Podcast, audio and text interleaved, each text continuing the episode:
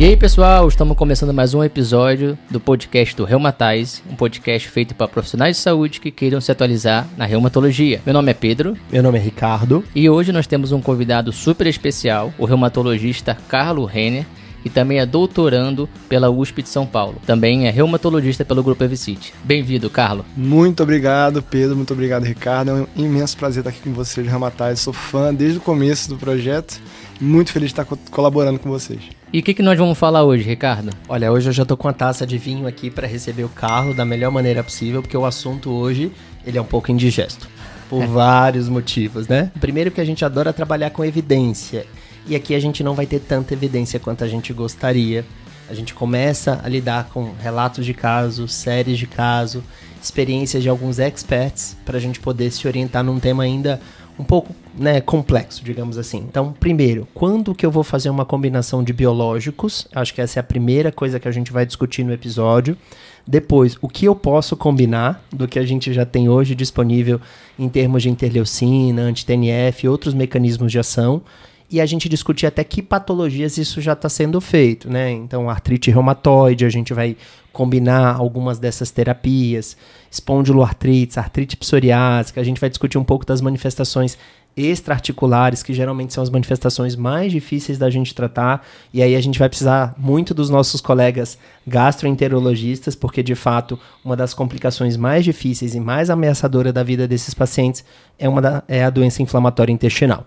Então esse cenário todo a gente vai abordar hoje durante o podcast, tentando trazer o melhor de evidência, e para falar um pouquinho mais a gente trouxe o Carlo, que ele já está aí é, conversando um pouco sobre esse assunto, a gente já tem um pouco de experiência ao longo dos anos de atendimento em pacientes de muita exceção que a gente vai considerar, né, tecer alguns comentários, mas a gente primeiro queria trazer esse cenário. Então, Carlos, assim, o biológico, para quem está em casa, para quem não lida com isso, é uma molécula orgânica, isso a gente já tira do nome, ele vai bloquear receptor ou interleucina, e são vários que têm surgido nos últimos anos, e agora a gente ainda tem inibidor de JAK, que não é considerado um biológico, mas acaba sendo uma combinação aí um pouco mais difícil da gente ter como um biológico e um JAK. O que, que você vê nesse cenário? O que, que você revisou aí nos últimos tempos? O que, que você acha importante a gente trazer dessas dúvidas? Bom, perfeito. Uh, o imunobiológico, ele, como você falou, é uma molécula produ produzida através de um processo biológico. É, a gente sempre lembra dos imunobiológicos na estrutura de uma imunoglobulina, onde você tem ali a fração constante, a fração variável. Essa fração variável vai é, se ligar e é, inibir alguma molécula, um TNF, uma interleucina, um receptor. Perfeito. É, uma coisa que é muito interessante quando a gente começa a falar de combinação de biológicos é, vamos começar pelo começo a gente pode botar dois imunobiológicos dentro do corpo da mesma pessoa? Ou existe alguma, é, algum problema estrutural com essa ideia? Será que essas duas moléculas não vão se bicar? Vai acontecer alguma coisa do ponto de vista imunológico que vai, enfim, causar algum efeito adverso, alguma contraindicação? Para estudar isso, é, houveram alguns é, estudos lá no começo dos anos 2009, 2010, usando denosumab, que, enfim, é uma molécula que, se a gente parar para pensar, a gente já vê que a gente combina, né? Então, se a gente pensa em paciente com artrite reumatoide, paciente com lúpus, é muito possível você lembrar na sua memória um paciente que usa um anti-TNF e também usa denosumab. E nesses estudos, o que foi visto? Os pacientes que associavam o denosumab a algum biológico, por exemplo, o anti-TNF, eles não tinham, por exemplo, mais flare, eles não tinham mais internação hospitalar por infecção, e a persistência do medicamento, por exemplo, do anti-TNF, não era menor. Ou seja, você associar com outro imunobiológico, uma estrutura né, ali de GG, não trazia esses desfechos que eram as, eram as nossas principais preocupações, então, no ponto de vista de segurança, do ponto de vista de eficácia. Tem até um estudo interessante que comparou pacientes que estavam usando denosumab com pacientes que estavam usando ácido zoledrônico, sendo o controle, por exemplo, que seria mesmo perfil de paciente, mas com uma molécula não biológica. E é, nesse estudo que foi internação para infecção, foi exatamente igual em paciente com artrite reumatoide em uso de imunobiológicos. Também tem outras moléculas que a gente acaba usando para tratar outras comorbidades que são imunobiológicas. Por exemplo, um clássico, insulina, é um, é um biológico, mas enfim, com uma estrutura mais simples. Pode ser usada? Pode. Uh, tem, por exemplo, inibidores de interleucina 4, interleucina 5, uh, eh, inibidores de IgE, que são usados para asma, usados para dermatite atópica. E a gente usa também, tem relatos de casos, séries de casos, mostrando que a princípio não tem muito problema de associar com as nossas é, imunobiológicas, anti-TNFs, anti-leucinas. E por último, eu queria relembrar que a gente usa imunoglobulina na nossa prática, que é uma enxurrada de imunoglobulinas exógenas que seu corpo potencialmente não conhece. Tudo bem que não existe um processo de engenharia para formar aquelas, elas são produções verdadeiramente humanas, mas enfim, você está recebendo diversas imunoglobulinas diferentes e a gente não vê isso interagindo com outros imunobiológicos e gerando qualquer tipo de problema. Então, não existe nenhum problema intrínseco em você associar dois imunobiológicos. A gente parte daí para a gente é, avaliar cada caso, cada doença e cada é, mecanismo de ação. Não, foi muito bom você ter falado né, Carlos? Porque quando a gente fala de associação de imunobiológico, a gente já vai pensar numa super mega imunossupressão. Né? Então tem essa, essa preocupação inicial, mas é importante lembrar que nós temos vários tipos de imunobiológico. Você trouxe um imunobiológico que ele vai agir somente na via osteometabólica.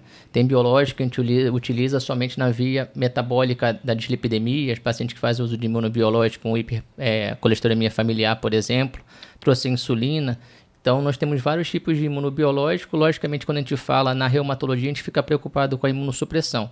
Mas foi importante também você citar que, como são estruturas parecidas do ponto de vista é, estrutural, pensando em proteína, né, em anticorpo, imunoglobulina, há, há, também uma preocupação de haver uma interação, e se a gente for pensar nos medicamentos não biológicos, a gente não tem preocupação de interação medicamentosa, é, diminuir clearance, aumentar clearance, aumentar o efeito, diminuir o efeito, então é uma preocupação que a gente tem que ter se o paciente está usando duas medicações que podem interagir, eu não vou diminuir o efeito, e aí você trouxe a questão do flare e tudo mais, então é muito importante a gente trazer esse conceito, porque é muito além do que combinar imunobiológico, mas quais imunobiológicos eu estou utilizando, quais vias eu estou é, implicando para a gente poder discutir mais a fundo. Né? Como reumatologista, a gente vai ter que ver quais doenças a combinação de efeitos pode ser benéfica né, e quais a gente pode não ser benéfica.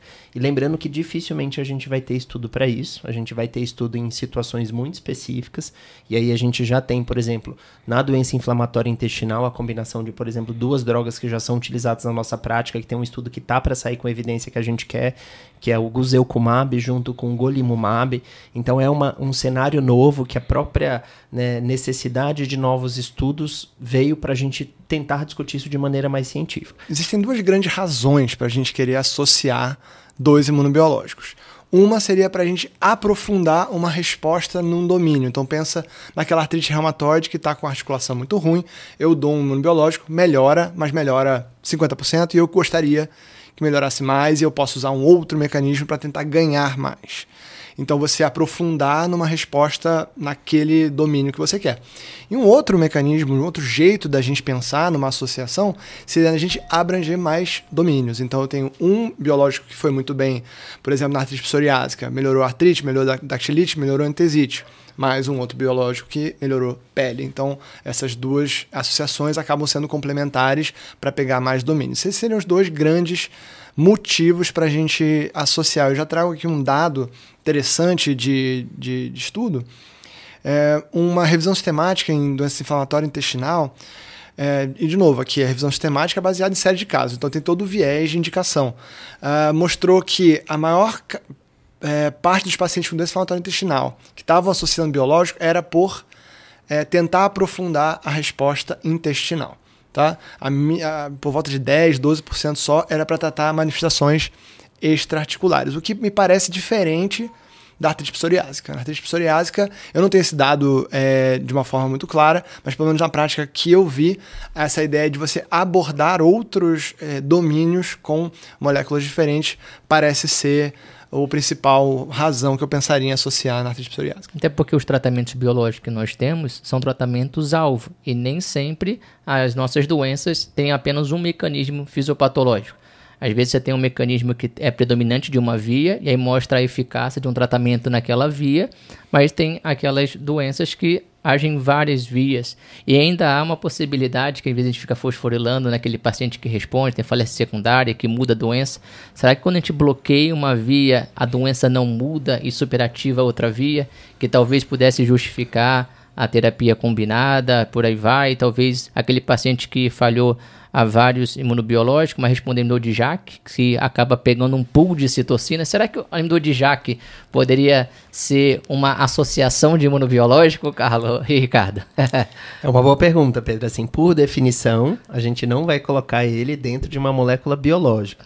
Mas eu acho que ele entra nesse cenário de complexidade de tratamento que a gente está discutindo. Uma terapia avançada, acho que é bom falar acho. de terapias avançadas. Ou quando a gente fala no lupus, né, de terapia multitarget. Target, perfeito. Talvez este seja o cenário que a gente vai adaptar para as outras doenças. E eu acho muito legal porque no lupus a gente já fala de assinatura de doença, assinatura do interferon, para você raciocinar pato e fisiologicamente e clinicamente na mesma linha, tentar linkar as manifestações, o que, que, é mais de tal via, qual via ativa mais, por exemplo, manifestações de pele, qual via ativa mais manifestações oculares, para a gente conseguir, nessas falhas, raciocinar talvez qual é o mecanismo faltante. Então, muito, por exemplo, o VIT, que é uma coisa que a gente usou anti-TNF a vida inteira, a gente vê hoje anti-interleucina 6 crescendo na, na como também uma possibilidade terapêutica em casos mais refratários, e até outras vias de ativação na uveíte que a gente achava que antes era só o anti-TNF. Então, até a interleucina 17, A e F, que está vindo aí bimixumab, a gente tenha talvez uma redução de flare, que é uma outra coisa que a gente também não tinha a menor ideia que uma dessas vias podia ajudar nesse controle de flare. Então, tudo isso acho que vai ser melhor estudado, a gente vai conseguir raciocinar mais do ponto de vista de fisiopatologia, interleucinas, manifestações clínicas para a gente tentar personalizar o tratamento. Acho que o nosso sonho seria como um oncologista que tem o painel uhum. do tumor, cada receptor aonde responde, a gente ter o painel de interleucinas de cada paciente para a gente ver qual via a gente ataca mais. Mas é o que o Pedro mudou. Quando você bloqueia uma, o sistema inteiro volta a mudar é, e se readaptar. Mas talvez esse feedback inicial fizesse a gente errar menos, né? E na onco a gente tem essa experiência, né? Oncoemato, na verdade, você fazer uma abordagem inicial com vários alvos para você não dar espaço para a doença respirar e você fazer uma terapia de indução. Isso começou historicamente, começou com, com a hematologia, né, com, com a leucemia, e hoje em dia a gente usa essa abordagem na reumatologia. Isso a gente usa uh, no multitarget para o lúpus, a gente usa com nossos demates sintéticos e a gente pode começar a usar com terapias uh, alvo específicas, né? Só puxando uma, uma veia histórica que eu acho muito importante pra gente. Adoramos isso. É, cultura. Não, mas na verdade, assim, é começando. Como que começou essa história da associação? Qual foi o primeiro hit? Então, assim, lembrando que os imunobiológicos chegaram no Brasil no começo dos anos 2000. É, no Brasil e no mundo, no né, final dos anos 90, começo dos anos 2000. Em 2004 foi publicado um estudo em artrite reumatoide, um ensaio clínico, que foi testado a associação de anti-TNF com anakinra, que é um anti-leucina 1. Então, esse estudo tinha três braços, o paciente usava etanesept, era o, era o anti-TNF usado. Ele usava etanesept metade da dose com anakinra e, e etanesept dose completa com anakinra, e eles viram eficácia e segurança. Então, do ponto de vista de eficácia, tragédia. Você combinar foi exatamente igual a você dar etanesept puro, ou seja, aquela resposta CR20, a CR50, CR70, em todos os grupos foi 60 40, 20, como a gente vê em, na, na, quase em todos. Quase todos os estudos. Agora, do ponto de vista de segurança, você ter associado o anakinra tanto na metade da dose do etanesept quanto na dose completa, você teve muito mais infecção. Então aí foi o primeiro pancada que a associação de biológicos tomou. Naquela época que ninguém sabia exatamente o que, que eram os biológicos e qual era uh, o lugar deles no planeta, essa, esse estudo foi um, assim, um péssimo início para a ideia de, de começar a associar. Em 2006, dois anos depois, veio o segundo HIT, que foi uma, um estudo de associação de anti-TNF ou IL-1, enfim, paciente com artrite reumatoide também, associando com a bata-sept. Então, o TNF com a bata ou IL-1 com a bata. Mesma coisa. Do ponto de vista de eficácia, nada demais. Do ponto de vista de segurança, tragédia. Muito mais infecção, inclusive mais neoplasia. Então, assim, de, no, no, início dos anos 2000, isso praticamente enterrou a ideia de fazer novos estudos com os biológicos que tinham na, na, na época. E depois foram desenvolvendo novos uhum. biológicos, a gente foi entendendo mais qual era o perfil de segurança. Entraram as antileucinas, que tinham um perfil de segurança um pouco mais brando, e aí a gente começa a ter novos estudos. Mas por por pelo menos uns 10 anos, é, esse assunto virou quase que um tabu do ponto de vista científico. Não, perfeito. Até uma dúvida minha, é, nesse caso que teve essas associações, É, teve algum perfil específico? Tipo, o paciente começou o TNF, não respondeu, vamos tentar fazer um grupo com combinado e outro grupo com placebo? Esses... Ou, ou, não teve assim um perfil específico? Porque quando a gente está falando aqui, são necessidades não atendidas, né? Felizmente, tá? Pessoal que está ouvindo aí, que não tem muita experiência, felizmente é a minoria dos casos, tá? Que a gente usa é off-label, né? Pelo menos ainda do ponto de vista de duas medicações imunossupressoras na reumatologia, né? Mas é, a, a, minha dúvida é se teria algum perfil que foi estudado especificamente, porque hoje a gente utiliza em casos refratários. Então, por mais que talvez aumente o risco infeccioso, às vezes a doença ela é pior do que esse risco é, é, infeccioso, que é o que motiva a gente tentar de forma heróica fazer essas combinações hoje em dia, né? Então, nesses estudos com artrite reumatoide, o primeiro lá do interleucina 1 com o Eternesept ou Eternesept pura era um paciente com artrite reumatoide falhados MTX, tá? Então era falha só MTX. Nesse estudo de associação de abata, era paciente que já tinham falhado com pelo menos um demais biológico, que na época era ou anakinra ou TNF, que era o que tinha, tá? É, mais para frente, assim, já aproveitando o assunto artrite reumatoide aqui. Já que, vamos, que, esse assunto é ótimo. que mais a gente tem de, de, evidência, de estudos que foram ah, vindo no futuro, né? A gente teve um estudo, assim, ruim do ponto de vista metodológico de associação de rituximab, um paciente que estava usando é, anti-TNF. Foi um estudo que foi baseado em, basicamente, segurança, foi feito uma, um um esquema meio estranho, um, um grama só de Ritux add-on no, no, que o paciente já vinha tomando, e eles não compararam isso com, com nada, então, enfim, é, é, esse rituximab com anti-TNF, eu não tenho uma resposta se vale a pena, se não vale, os estudos são, enfim, no fim das contas, não conclusivos. Carlos, só para aproveitar claro. que eu acho que a minha primeira experiência com combinação de biológico foi exatamente essa. Eu tinha uma paciente com anti-TNF, ela teve uma resposta né, ali em torno de uma CR20, uma CR50, ela estava super insatisfeita.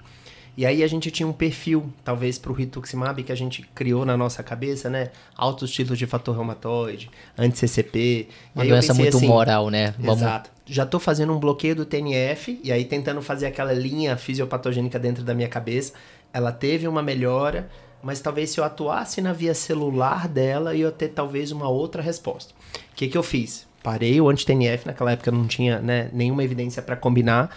Fiz o rituximab, com três meses ela, doutor, eu melhorei de umas coisas e piorei de outras. e aí eu voltei na metade do ciclo do rituximab, o anti-TNF que ela usava. E aí foi onde ela teve a melhor resposta. E por incrível que pareça, eu nem precisei repetir o segundo ciclo de rituximab. Porque talvez aquele momento celular que ela teve de ataque dessa célula com depois a manutenção de uma resposta de um receptor do TNF manteve ela bem durante. Então, essa é a minha primeira experiência que eu não mantive por muito tempo porque não houve necessidade. Mas foi uma boa experiência de raciocinar na fisiopatologia e depois para fora, nos congressos, eu comecei a perguntar se alguém já tinha e já tinha muita gente tentando um anti-CD20 ou um bloqueio celular, como por exemplo o abatacept ali junto com o TNF dentro da artrite reumatoide. Então eu acho que isso aí faz muito sentido porque você está tentando agregar do ponto de vista celular e de TNF ou de interleucina um ganho de resposta num paciente com manifestações talvez não atendidas. Então, essa foi a minha primeira coisa que a literatura ainda não trouxe nenhuma é. coisa depois para eu confirmar essas minhas suspeitas, mas foi uma boa experiência. Engraçado que a gente começa a conversar entre casos, né? eu vi um caso parecido com o seu, um paciente polifalhado a, a R, polifalhado a, a biológicos, que tentou rituximab com uma resposta ruim, mas ele tenta, acho que o terceiro anti-TNF, dois meses depois da, da, da indução com rituximab. E esse foi a melhor resposta. Agora, se era o terceiro TNF que no fim das contas ia resolver o caso, ou se foi esse timing de somar o Ritux com o TNF, uhum. é, eu achei interessante, porque, enfim, um, um, caso bem difícil que resolveu assim. E aí, eu vendo o raciocínio do lupus, né? No lupus, a gente aprendeu a começar um remédio como a gente viu que a doença é muito mais grave no início do tratamento, por exemplo, na nefrite, a gente viu que agora faz muito mais sentido a gente começar com tríplice terapia multitarget e depois a gente fazer esse descalonamento do que fazer isso ao contrário. Eu acho que a gente está, nesse momento da reumato, tentando aprender quando que eu começo já de vez, quando que eu espero para somar terapias depois. Claro que acho que a segurança ainda é nosso pior ponto. O anti-TNF, né, a gente tem aí um cenário endêmico para uma série de aumentos de risco. O Biobada Brasil mostrou que nos primeiros seis meses, um ano de doença de, do uso do anti-TNF, a gente aumenta muito o risco infeccioso. Então, a gente fica com esse receio no primeiro ano tentar alguma coisa combinada. Mas, de repente, quando a gente pega uma doença muito grave, com vários fatores de mau prognóstico, talvez a gente precise pensar na fisiopatologia. É claro que talvez talvez eu não tivesse a mesma coragem, o mesmo raciocínio para uma R soro negativa, Sim. que eu não entendo muito bem da fisiopatologia, que eu não sei ali muito bem o que está acontecendo, para atacar, por exemplo, o braço do TNF e atacar um braço moral ali de celularidade que eu fiz naquele momento, que eu acho que foi vantajoso. É muito interessante, né? Será que a gente faz apenas um shift imunológico, né? Porque tem casos que você falha, falha, falha, daí você já acabou as opções de biológica, você volta para o primeiro e o paciente responde: pô, mas o paciente falhou já esse biológico, será que a imunidade desse paciente mudou, mudou né? Então talvez, será que o paciente, quando você fez o rituximab, você acabou tirando aquelas células de memória e você ficou só com as citocinas mais efetoras, que seria o TNF, e aí agora você consegue fazer um bloqueio mais inflamatório e não tem mais aquela célula progenitora, por exemplo, que vai. Então, é muita loucura e a gente adora isso, né? Essa medicina de precisão tá, tá vindo com tudo, né? Tá Essa análise de líquido sinovial, análise de sangue periférico com perfil fenotípico de, de célula circulante. Membrana sinovial também, né? Isso, isso é o futuro, não tem a menor dúvida. Onde a gente vai conseguir pensar, ah, esse paciente tem mais chance de responder a esse mecanismo. Hoje a gente ainda está muito uhum. na tentativa e erro, né?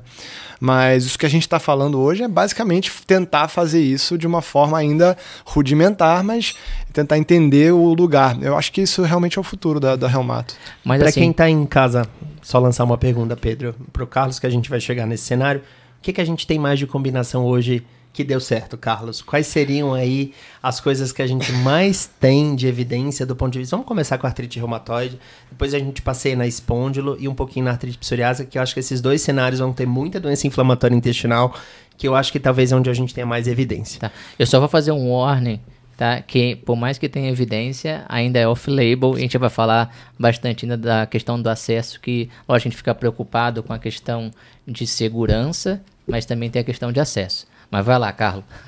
Bom. A gente está hoje no mundo ideal, gente, que não é a prática. Mas muitas vezes a prática força a gente a fugir do mundo ideal. Perfeito. Bom, a gente está falando de artrite reumatoide, tá? Então, sobre artrite reumatoide, o que deu certo é relato de caso. O que deu certo do ponto de vista de ensaio clínico, por enquanto, é nada. Tá? Então, falei de TNF com interleucina 1? Não. TNF com abatacept ou interleucina 1 com abatacept? Não. O que, que mais que a gente tem de dado bem feitos no ensaio clínico? A gente tem a tentativa de TNF com interleucina 17 para artrite reumatoide. Então, interleucina 17, a gente nunca pensa na artrite reumatoide, mas existe uma resposta TH17 na artrite reumatoide. Inclusive, os nossos interleucina 17, secukinumab e o ixekizumab foram estudados para artrite reumatoide. O secukinumab chegou à fase 3 e o ixekizumab chegou à fase 2. Mas não deu certo no Secuki na fase 3, no Exequi na fase 2 ele teve um ACR20 bom, mas não, não, seguiu em frente. E, enfim, isso foi abandonado, mas a associação TNF e interleucina 17 foi estudada. Tem dois estudos. Um é que foi certolizumab com bimekizumab, onde essa associação não teve uma, uma eficácia muito importante e a segurança não foi boa, então teve mais infecção. E teve um outro estudo que foi interessante, que é um outro conceito aqui que a gente não introduziu ainda, que é a molécula biespecífica. Então você tem um é, anticorpo que por um braço pega um tipo de, de antígeno e o outro braço pega outra. Então, assim, o mesmo anticorpo bloqueia TNF de um lado e interleucina 17 do outro. Teve um anticorpo desse que chegou longe na artrite reumatoide, na artrite psoriásica, que chama ABT-122, era da Abbott, por isso ABT.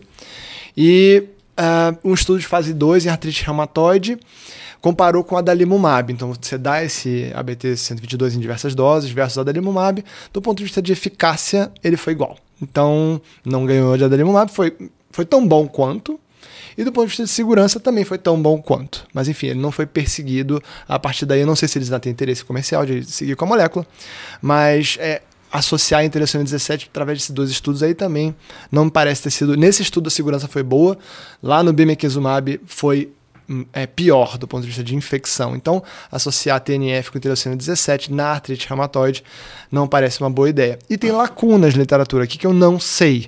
Eu não sei tocilizumab com ninguém, eu não sei inibidor de JAK com ninguém, tá? Abatacept com uh, qualquer outra coisa que não seja TNF também não sei. Rituximab é aquela, aqueles estudos ruins que também não consigo tirar. Então, assim, muita lacuna ainda, tá bom? Artrite reumatoide, eu encerro aqui o que a gente tem. E é muito legal da gente comentar, né, que assim, boa parte da limitação vem pelo próprio né, parte econômica que a gente estava comentando.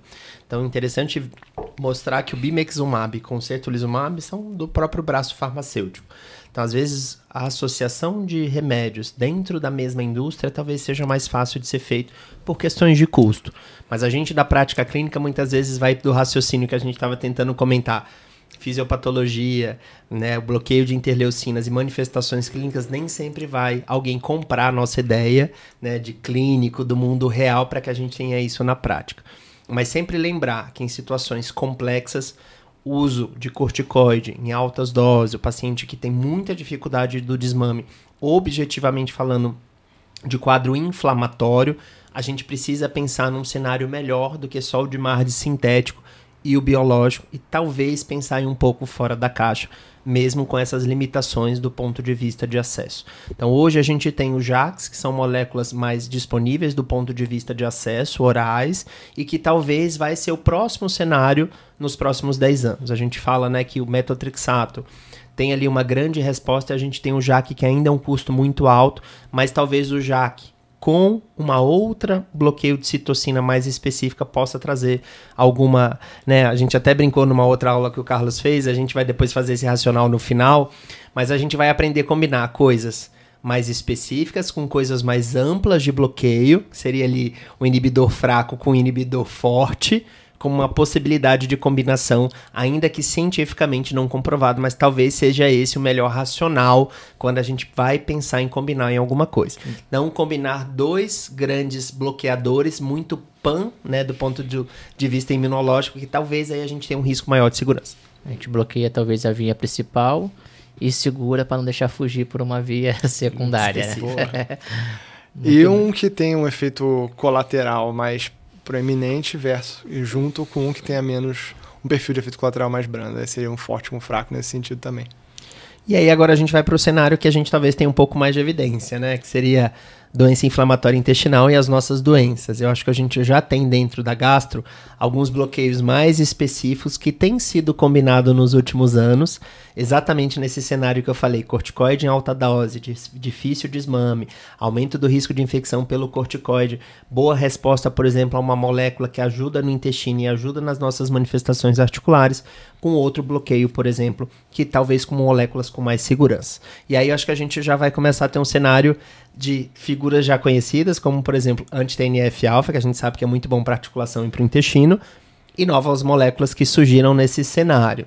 E aí a gente tem, por exemplo, inibidor de JAK, com acesso né, para o quadro intestinal. A gente vai ter o vedolizumab, que também é um outro bloqueio interessante para você pensar numa associação, e a própria IL-23 como um bloqueio também interessante. Eu acho que aqui a gente já tem mais séries de caso, e como eu disse, já tem um trial saindo, combinando o guselkumab com o é, Golimumab para a gente ter talvez aí um cenário mais definitivo do ponto de vista de combinação. Então, começando de novo com as evidências que a gente tem. É, de ensaio clínico, a gente tem um ensaio clínico positivo, bom, de natalizumab com anti-TNF. Então, natalizumab, só para lembrar, é um inibidor de integrina, muito usado na neurologia para esclerose múltipla, pouco lembrado na gastroenterologia, mas ele tem é, eficácia e evidência para doença inflamatória intestinal. E ele foi usado, foi no começo do, da década de 2010, esse estudo, com uma evidência positiva, com um desfecho positivo do ponto de vista de eficácia, associação e seguro. Só que como o natalizumab era pouco usado, esse não foi muito para frente essa, essa associação. Mas o vedolizumab, que veio depois e acabou ganhando o mercado de integrina na doença inflamatória intestinal, ele é usado de uma forma bem é, liberal, no sentido de de é, se um gasto está me ouvindo aqui falar, pô, eu tenho um paciente ou dois ou três que estão associando o anti-TNF com o vedolizumab. Hoje em dia a gente tem diversas publicações aí de série de casos. No, no Eular desse ano teve uma, um registro espanhol que foi publicado é, bem interessante mostrando as, que a segurança dessa associação. O que a gente não tem são dados assim muito é, robustos para a gente entender a magnitude da, da eficácia, né, da associação dessas coisas. Mas a segurança parece, a princípio, ser boa.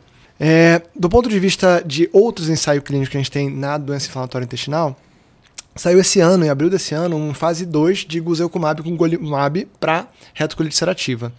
É, mostrando que essa associação, na verdade, é, foram três braços, onde você usou o golimumab naquela dose para retocolite ulcerativa, que é uma dose maior, né? Você usa 200 miligramas, depois 100, depois 50, é subcutâneo versus o guzelkumab, também um braço único com guzelkumab, que você tem uma indução venosa e depois fica subcutânea, ou a associação das duas induções.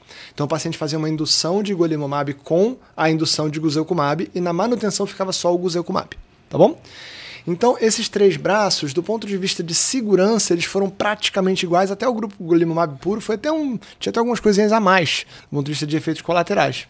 Então, ter associado o Guzelkumab não parece ter mudado muita coisa. Mas do ponto de vista eficácia, a gente está falando de um estudo de fase 2 aqui, só para lembrar que, enfim, uh, não é aquela relevância tão grande, mas a eficácia foi boa. Então, diversos eh, endpoints interessantes do ponto de vista de atividade de doença, remissão endoscópica, redução da, da dose total de glicocorticóide então, enfim, um ensaio, um estudo positivo. E agora a gente tem é, ensaios clínicos de fase 3, é o DUET CD e o DUET UC, que são doença de Crohn, e um para retocolite ulcerativa, avaliando essa combinação aí. Mas é interessante, Ricardo, que esse, é, esse caso, eles fizeram uma indução combinada. Perfeito. Mas a manutenção é, com uma droga só. A grande visão do reumatologista de identificar aquele cara que precisa de um multitarget de início, aquele que fica só com uma monoterapia, para que a gente depois não combine esse paciente depois de muita exposição, a dose alta de corticóide, a talvez uma cirurgia, a uma situação de UTI, uma série de coisas que a gente talvez possa evitar dentro de um terapia-alvo combinado inicial.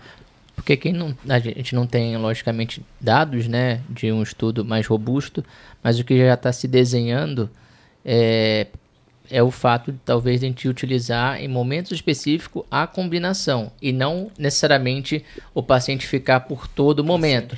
Pode ser que o paciente tenha ótima resposta e depois que a monoterapia teve um flare, e nesse flare você usa de novo a combinada, né? Você faz como se fosse uma, uma nova reindução do que você é, manter essas duas medicações de forma contínua. Isso pode justificar uma, um menor custo, maior efetividade e com certeza mais segurança também. Né? Então, porque quando a gente fala de terapia combinada, é, a gente vai pensar do que a gente já faz hoje de combinado de demarche convencional com biológico, que geralmente é manter os dois juntos, né? Mas não necessariamente esse será o cenário futuro de uma terapia combinada de imunobiológicos. Né? Sem dúvida. Vou puxar aqui uma, uma, um artigo de revisão que tem em 2021 falando sobre principalmente artrite psoriásica e combinação. É, por que eu estou chamando esse, esse artigo? Porque ele propõe nesse artigo como que poderia ser do ponto de vista teórico as associações. Então ele dá umas ideias. Ah, vamos dizer que o paciente venha com uma doença muito grave, você pode pensar numa indução combinada e depois ficar numa manutenção é, com um biológico só. Ou fazer uma, uma indução combinada e uma manutenção combinada. Ou você começar com um e fazer uma, um escalonamento dependendo da resposta. Ou você usar um é, anticorpo único, mas biespecífico. Né? Então todas essas possibilidades existem. É, então, enfim, eu acho que essas, essas respostas elas vão aparecer conforme a gente for pormenorizando, tendo mais estudos sobre isso, né? É, quando, que, que, tipo de paciente merece uma indução mais forte, que tipo de paciente a gente pode tirar um, quando descalonar, qual dos dois biológicos tirar, enfim. Quando chega aquele paciente difícil para você, com várias manifestações, e a gente tem que raciocinar na melhor resposta clínica desse paciente. Eu vi muito bem o paciente diante de uma exposição que ele já teve a diversas drogas escolher a melhor resposta de acordo com cada domínio para a gente pensar numa combinação. Ou aquele doente que já chega para você muito ruim, que você já domina, né, que tipo de alvo, que tipo de droga funciona melhor para cada manifestação, você pensar em combinar para você ter uma melhor resposta de 3, 6 meses, esse doente ficar bem com baixa dose de corticoide, menos exposição anti-inflamatório e uma série de efeitos colaterais no futuro e depois ele ficar com uma única droga. Eu acho que esse cenário é muito legal da gente pensar que ele está breve de existir. Vocês têm alguma experiência de paciente que faz algum biológico para tratamento de câncer e que necessita de fazer um imunobiológico para doença reumatológica? Que a gente vê muito os flare, né? O paciente começa às vezes fazer uma imunoterapia e acaba abrindo uma doença autoimune, que por vezes a gente não consegue controlar com as medicações não biológicas e precisa fazer imunobiológico. Isso é um pouco de tabu também, né? Tanto a, a, preocupação inicial era que o tratamento imunossupressor pudesse aumentar o risco de neoplasia. A gente vê que é muito mais a doença inflamatória, a inflamação por si só, do que o tratamento. Mas a gente vê os efeitos adversos também dos pacientes que fazem bloqueio né, de PDL1, CTLA4, abrindo doença autoimune, que por vezes a gente vai precisar fazer também o tratamento imunobiológico. O que vocês têm de experiência dessa parte oncológica e autoimunidade na reumato? Hoje em dia essa inibição de checkpoint está em, em, voga, né? A gente está estudando muito. É, lembrando que a maioria dos inibidores de checkpoint, nem sei se todos, mas todos que eu consegui lembrar são anticorpos monoclonais. Então, pembrolizumab, ipilimumab, nivolumab, é, que podem causar é, eventos adversos relacionados à imunidade, artrite, miocardite, é, gastrites, enterites e tal, e que podem precisar de corticóides, demardes e biológicos. Eu, pessoalmente, como eu não, eu não estou em nenhum centro oncológico, eu conheço muita gente que está e tem muito paciente, eu já vi alguns casos, mas nunca precisei entrar com um biológico. Mas hoje em dia, acho que o consenso é, você vai fazer uma abordagem individualizada para cada paciente. Você vai tentar iniciar com corticóide, às vezes o paciente resolve e pronto, ou você pode tentar um demate sintético uma coisa mais simples, ou eventualmente uma artrite polirrefratária, o paciente está precisando de muita dose de corticóide, você precisa é, entrar com, por exemplo, anti-TNF, entre. Acho que esse é o, é o consenso atualmente para esse tipo de coisa. Muito né? legal de tocar nesse assunto, né? Porque dos inibidores de checkpoint a gente tem um, uma parte efetiva muito grande do ponto de vista de resposta tumoral. Esse anticorpo vem para melhorar a resposta nossa em relação à célula tumoral mas se a gente usa corticoide, Pedro, nesses casos você reduz o efeito do inibidor uhum. de checkpoint. Então o oncologista ele chega para você desesperado para a gente não usar o corticoide, usar na menor dose possível. Eu tive a oportunidade esse ano de discutir vários casos em que a gente tem hospitais em que tem uma parte oncológica forte e a gente tendo efeito como, por exemplo, psoríase, muito comum em alguns inibidores de checkpoint, e aí a gente acabou indicando para esses pacientes anti-interleucina, né? Eu vi o uso de anti-interleucina 17 com uma ótima resposta, e a gente teve um caso dramático esse ano de uma miocardite importante associada, que veio a cardio junto, junto com o onco, e a gente acabou usando um anti-L6 para esse paciente, que foi o tocilizumab, com uma resposta a curto prazo relativamente boa. Esse paciente acabou complicando. Depois a gente sabe que a sobrevida e o prognóstico desses casos é muito complexo, mas a gente tem sido sim envolvido nesse cenário, mais um cenário desafiador em que a gente precisa pensar mecanismo de ação, o custo efetivo dessa droga antitumoral que realmente é caro. Então a gente muitas vezes precisa não usar uma terapia que prejudique. Muitas vezes o corticoide é uma terapia não indicada se você tem um evento leve. E eu já peguei inclusive uma anemia hemolítica grave dentro também de um caso com inibidor de checkpoint que a gente precisou usar corticoide, não teve jeito. Esse paciente acabou indo para imunoglobulina e até anti-CD20 para melhorar a complicação, que teoricamente nesses casos é passageiro. Mas se ela é passageira e ameaça a vida Muito do grave. paciente, uhum. a gente precisa tratar naquele momento. Então acho que é um outro cenário que é, o reumato, né? Acho que a gente tem abraçado muita coisa nos últimos tempos. A gente até brincou no episódio do Reumatize e do Halloween do Reuma Bruxo, mas eu me sinto cada vez mais desafiado nesse cenário imunológico a entender um pouco mais de todo esse bloqueio para que a gente consiga ajudar as outras especialidades, porque realmente é um conhecimento agregado ao longo dos anos muito difícil e a aplicabilidade clínica nem sempre ela é fácil de ser feita.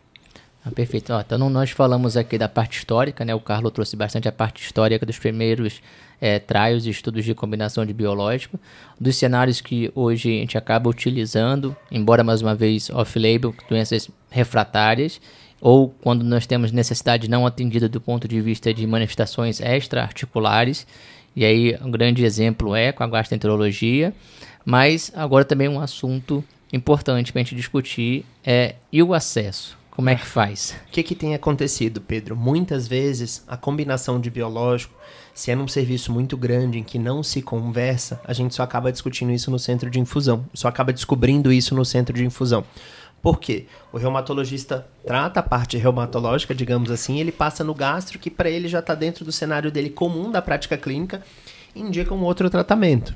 Então, muitas vezes, essas duas solicitações para CITs diferentes, de doenças diferentes, vão ser aprovados no cenário privado. A mesma coisa no cenário público. Se você tem doenças diferentes dentro do mesmo paciente, a gente tem contemplado isso para que essa associação seja legalmente aceita.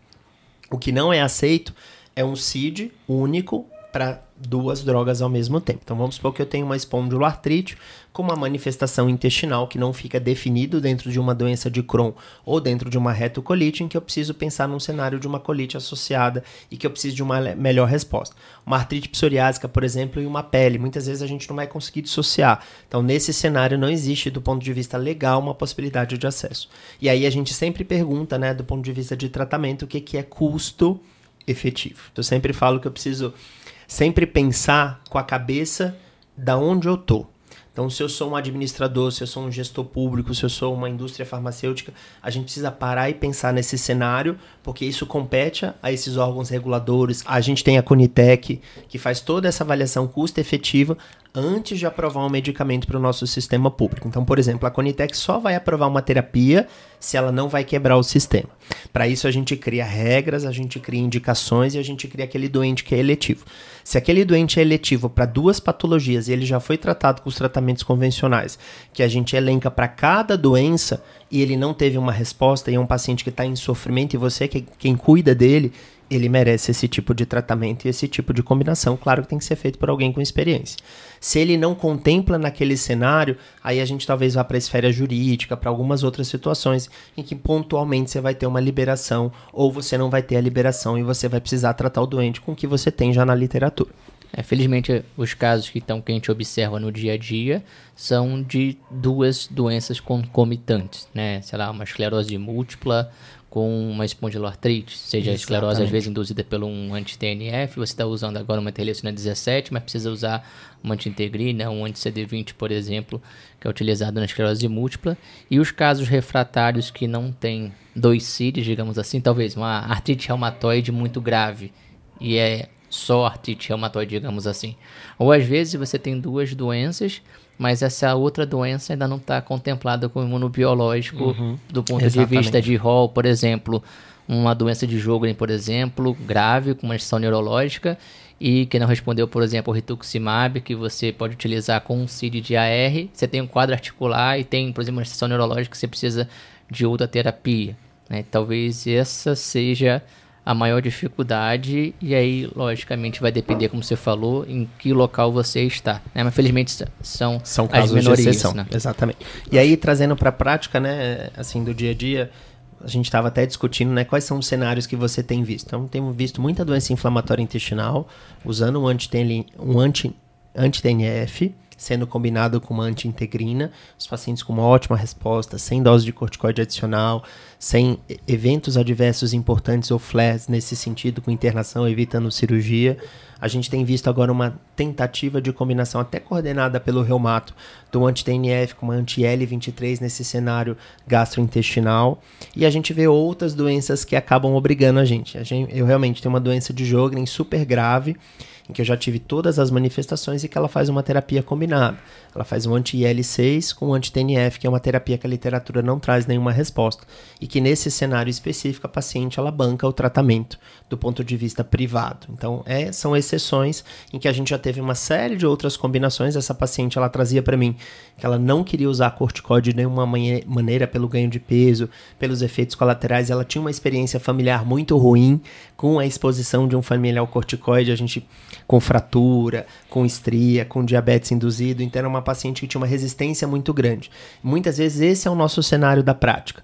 Nem sempre a gente consegue aplicar a melhor evidência científica aquilo que o paciente deseja fazer ou ele quer fazer. Muitas vezes a gente tem que dialogar dentro do que o paciente precisa e dentro daquilo que ele está disposto a fazer, que é um outro cenário muito difícil. A gente morre atrás das evidências, que é. muitas vezes são difíceis, e muitas vezes o paciente chega para a gente e ponto, não, doutor, esse tratamento eu não vou fazer. É uma reflexão que a gente tem que fazer, lógico que a gente tem que fazer sempre a medicina baseada em evidência, mas quando a gente fala das nossas doenças, já é difícil fazer estudos. Fazer estudos com doenças refratárias, né? Então isso explica um pouco das nossas doenças tão graves sem medicação aprovada ainda por falta de evidência. Uma questão aí que eu queria pontuar, né, voltando à questão do acesso e a, a, na prática, é que a gente tem um trauma, do mesmo jeito que a gente tem um trauma de estudos, a associação de biológicos pode causar é, efeitos colaterais e tal, a gente tem um trauma de custo. Então a gente está acostumado a pensar no imunobiológico como uma terapia muito cara, porque ela foi muito cara por muito tempo, mas isso tem mudado nos últimos tempos, com a entrada dos biosimilares, principalmente. Então pensa comigo. É, talvez a associação de dois biosimilares não chegue ao, ao custo de um originador, é, originador no passado.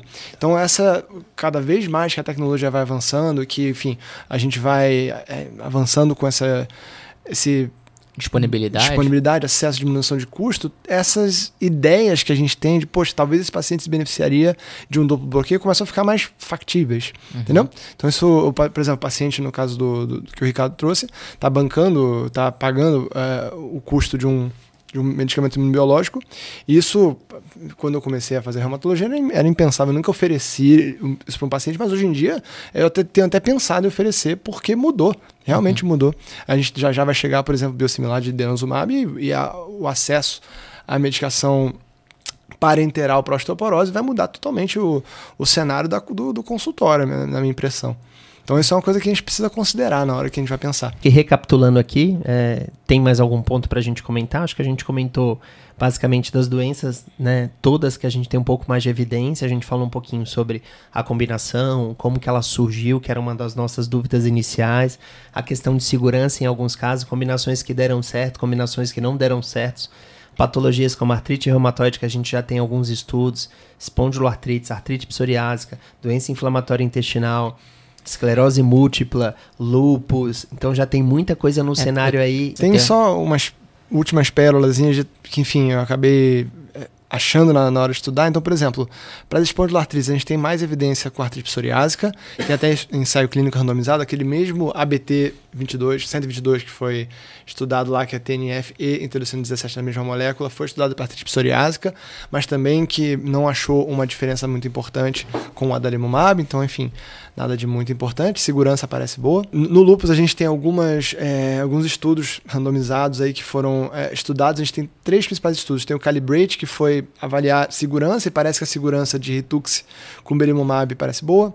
Uh, a gente tem o Beat Lupus, que foi um endpoint laboratorial, você fazia essa associação, diminuiu a quantidade de anti-DNA, mas enfim, um desfecho laboratorial.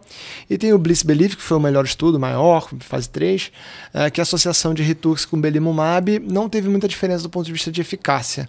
É, realmente diminuiu anti-DNA, teve esses estudos, esses desfechos mais laboratoriais, mas do ponto de vista de desfecho clínico, foi os LEDAI 2K, não teve diferença. Então, para o lupus, a associação ainda não tem evidência robustas para a gente indicar. Eu acho que a gente conseguiu falar aí bastante coisa de um tema muito controverso ainda. Estou feliz com tanta coisa que a gente levantou de dúvida, de racional, enfim, para a prática clínica.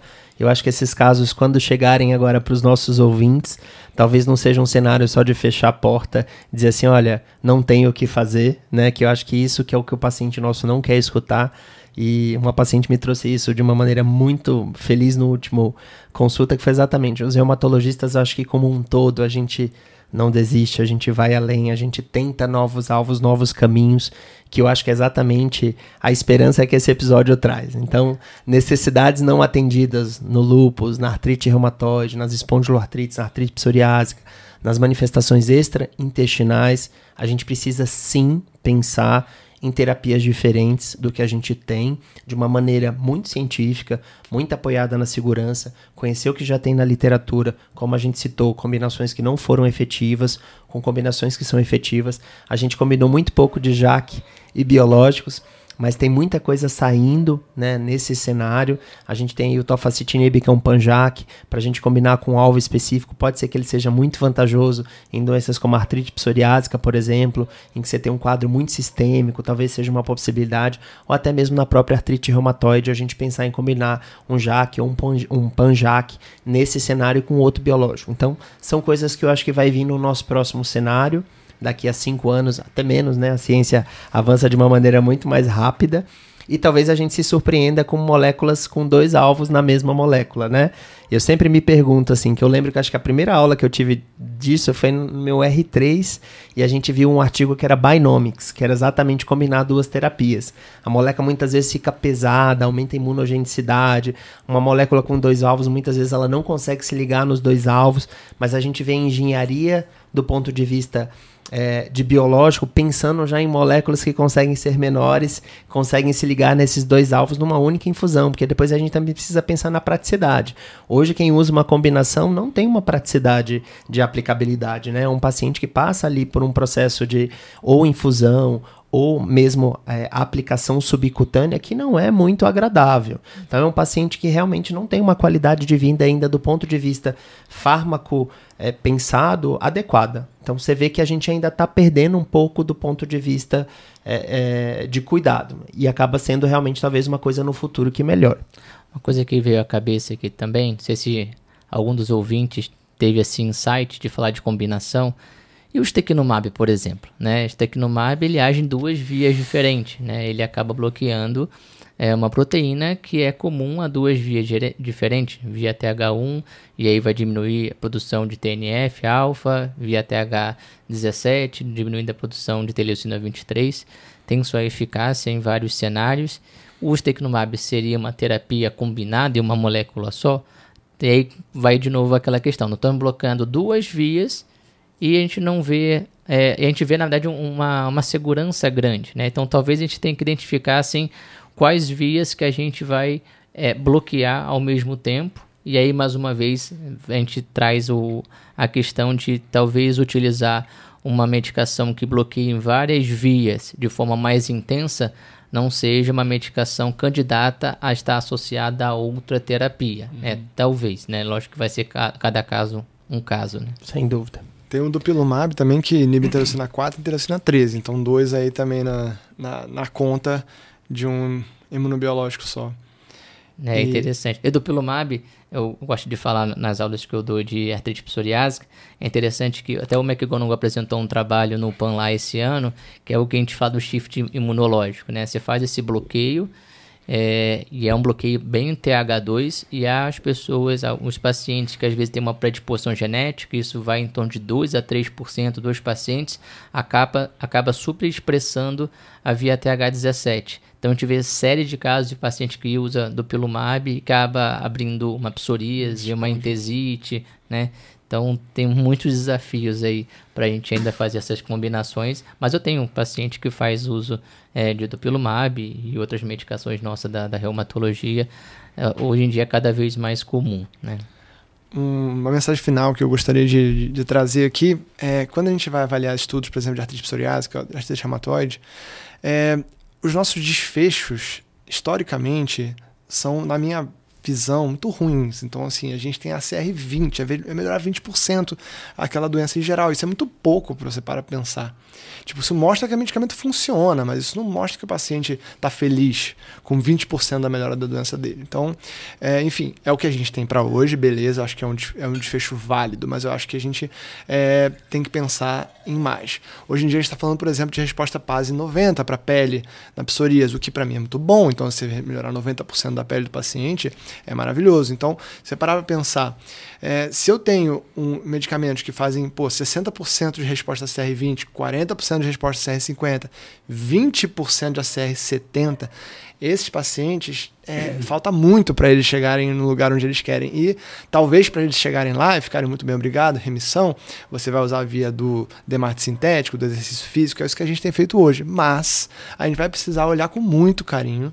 É, o bloqueio multi-target para a gente conseguir chegar nessas unmet needs. Né? Minha mensagem final do episódio é então, quando o paciente não está satisfeito, não fique não fique satisfeito também como profissional, né? Acho que a gente precisa tentar atender essa necessidade, é claro, baseado em muita ciência, baseado em estudos observacionais, série de casos, seja o nível de evidência que a gente tiver entre a fisiopatologia, aquilo que a gente adora se debruçar, tentar pensar em mecanismo de ação, interleucinas, quais são os sítios mais afetados, ler os trabalhos e a gente tentar combinar algo dentro do que já foi combinado, pelo menos do ponto de vista de segurança, para que a gente consiga aí ter um bom é, resultado no final do tratamento. E claro, entra de novo o multidisciplinar.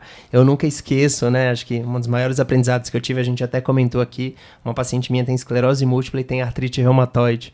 E aí uma das coisas que eu mais aprendi na vida é que anti-TNF é contraindicado, foi estudado na esclerose múltipla e piorou os desfechos. E a gente ainda tem como efeito colateral do anti-TNF aumento de risco para o desenvolvimento de esclerose múltipla. Então são coisas que a gente vai aprendendo e vai entendendo um, um pouco mais da fisiopatologia e aí a gente consegue agregar um pouco mais dentro do tratamento para o paciente quando a gente consegue. Claro que São Paulo me traz todo esse know-how, porque como a gente comentou, aqui a gente acaba vendo um pouco de tudo, os hospitais são bem mais complexos, a gente fica em centro terciário, então a gente acaba tendo um pouco mais de experiência, mas tá aí o episódio para a gente discutir isso, para vocês terem um pouco mais dessa experiência. Deixem perguntas para o Reumatizing a respeito desse episódio, a gente vai ter um prazer de responder. A gente tem tocado nesse assunto aqui em São Paulo, o Carlo já tem dado alguma aula do ponto de vista para alguns grupos, a gente tem tocado nesse assunto, porque realmente esses casos, ainda que poucos, quando eles chegam até as nossas mãos, eles nos afligem. E aí a gente precisa de ter um pouquinho mais de conhecimento e base do ponto de vista e se conversar entre os colegas para que a gente tenha essa divisão de experiência. No Brasil a gente ainda publica pouco, a gente não tem nenhum trabalho, né, Carlos, publicado ainda nesse aspecto, nacionalmente falando, que é uma falta que faz que com certeza a gente tem gente aqui dentro que já fez alguma coisa nesse sentido, mas a gente não tem isso mapeado, para a gente entender um pouco melhor o nosso cenário dentro do Brasil. Então fica aí a nossa crítica aos pesquisadores e aos que se sentirem aí tocados para a gente fazer alguma coisa do ponto de vista científico para esses casos. Perfeito. Carlos, mais uma vez, obrigado pelo seu tempo, seu conhecimento. Um jovem reumatologista já tão grande, né? Então, é, muito obrigada. Né? É muito grande, quem não conhece o Carlos. Pessoalmente, tem 1,95m. Cinco. Obrigado, Pedro. De puro conhecimento, cultura, né? Toda a história da, da terapia combinada. Muito obrigado mesmo. É só quem tem a ganhar é toda a reumatologia do Brasil, difundindo esse conhecimento. Obrigado pela sua presença. Eu que tenho que agradecer o Reumatize, Pedro, Ricardo, Ale, Rivka, Júlia, estão aí. É, muito obrigado mesmo, foi um prazer, foi um excelente papo. Também fico aí à disposição para vocês e para quem quiser discutir mais o assunto. É, terapia avançada é sempre muito interessante. E, de novo, obrigado. Perfeito. E quem ainda está se familiarizando com o Reumatise, nós estamos em todas as redes sociais. Deixem suas perguntas, nós estamos no Instagram, nós estamos no YouTube, em todos os streaming de podcast. Hoje nós temos o podcast com uma, uma área específica, uma caixinha de perguntas. Você pode no próprio podcast, no próprio Spotify, deixar as suas dúvidas ou até no nosso Instagram. Vai ser um prazer imenso é, poder ajudar toda a medicina, toda a reumatologia do Brasil. E até a próxima. Valeu! Até mais, gente. Obrigado.